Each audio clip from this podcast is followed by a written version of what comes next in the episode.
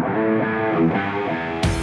Hola, bienvenido al podcast de Aerosport para mejorar tu estilo de vida deportivo. En este episodio, mitos y verdades de la creatina. Promete desde mejorar tu fuerza, desempeño y rendimiento físico hasta aumentar tu masa muscular. Aunque se trata de un químico que está presente en tus músculos y que puedes consumir en carnes rojas y mariscos, también puedes suplementar para disfrutar de sus beneficios, especialmente si eres un levantador de pesas. 7 mitos de la creatina y sus verdades. Primero, cuanto más es mejor. Seguro algunos especialistas es suficiente con 5 gramos al día para lograr efectividad y buenos resultados. Estos aseguran que si consumen 10 gramos de creatina, estás desperdiciando al menos 46%. Significa que la carga de creatina no es recomendable a menos que seas un físico culturista profesional o un levantador de pesas competitivo. Segundo, perjudica tu hígado y riñones. La creatina no afecta negativamente la función renal. Diversos estudios han demostrado que atletas que consumen hasta 10 gramos de creatina por día debido al nivel de exigencia al que se exponen mantienen una salud óptima sin efectos sobre sus órganos. Tampoco te genera alteraciones en el agua corporal así que no te provoca retención excesiva de líquidos. Tercero, te causa calambres. No hay evidencia clínica que respalde tal afirmación. Esta idea es tan solo anecdótica y puede estar relacionada con deshidratación durante el ejercicio y mayores exigencias físicas y no al consumo de creatina. Cuarto, debes tomarla con jugo. Hay quienes recomiendan tomar la creatina con jugo de uva y el concepto no está errado, mas no tiene que ver directamente con ese jugo, sino con la función de la insulina en el cuerpo. Su liberación mejora la absorción de creatina llevándola a los músculos. Quinto, es mejor líquida. Si la tomas líquida, puede que no obtengas creatina, sino creatinina, que es un subproducto de la descomposición. Es más estable cuando está en forma de polvo y si se expone a la humedad o a un ambiente ácido, perderá su valor. Sexto, afecta tus hormonas anabólicas. La creatina puede ayudar con el incremento de la masa grasa y la fuerza. Sin embargo, no significa que altere tus hormonas anabólicas durante el entrenamiento. Séptimo, debes tomarla a una hora. Lo que se ha demostrado es que para incrementar la absorción de creatina es conveniente tomarla con una proporción de 1-1 de proteína a carbohidratos, aunque no hay evidencia de que al consumirla de día, tarde o noche obtenga resultados diferentes. Lo que puedes hacer por comodidad es tomarla después del entrenamiento junto con tu batido de proteínas carbohidratos. La mejor y más eficiente farmacia de un hombre está dentro de su propio sistema de entrenamiento. Robert Peale.